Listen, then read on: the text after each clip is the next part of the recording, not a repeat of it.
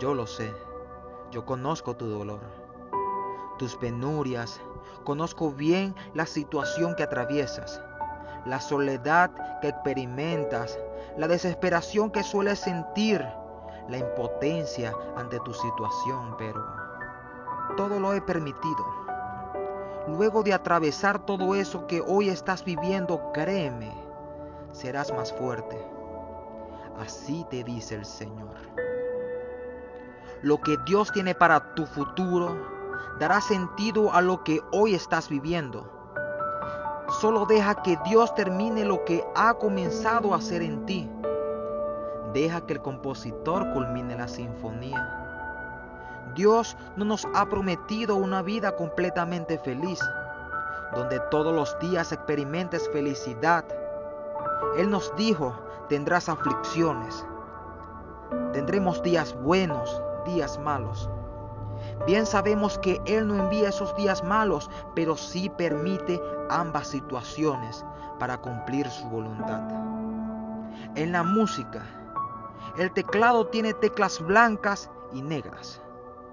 Las blancas son notas felices, mientras las negras notas tristes.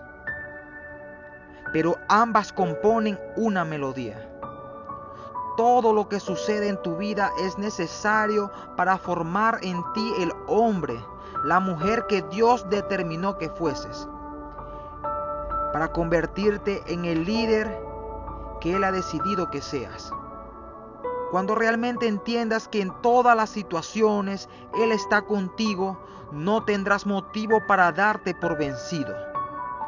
No darás lugar a la tristeza en tu vida no vas a tener razones para decir quiero retroceder. Dios sabía que ibas a pasar por todo lo que hoy estás viviendo. Nada lo toma por sorpresa. Por allá en el libro de Jeremías nos dice que Él conoce tu vida. E incluso antes de tu nacimiento, Él sabía todo de ti. Cuando llegaría el día de bajar al sepulcro, Él lo sabe. Él conocía lo que a José le iba a suceder, que iba a ser vendido por sus hermanos, que iba a ser engañado, encarcelado, tratado como esclavo. A Dios le parecía perfecto lo que estaba preparado para José, aunque él no lo entendía. José no podía ver el panorama completo.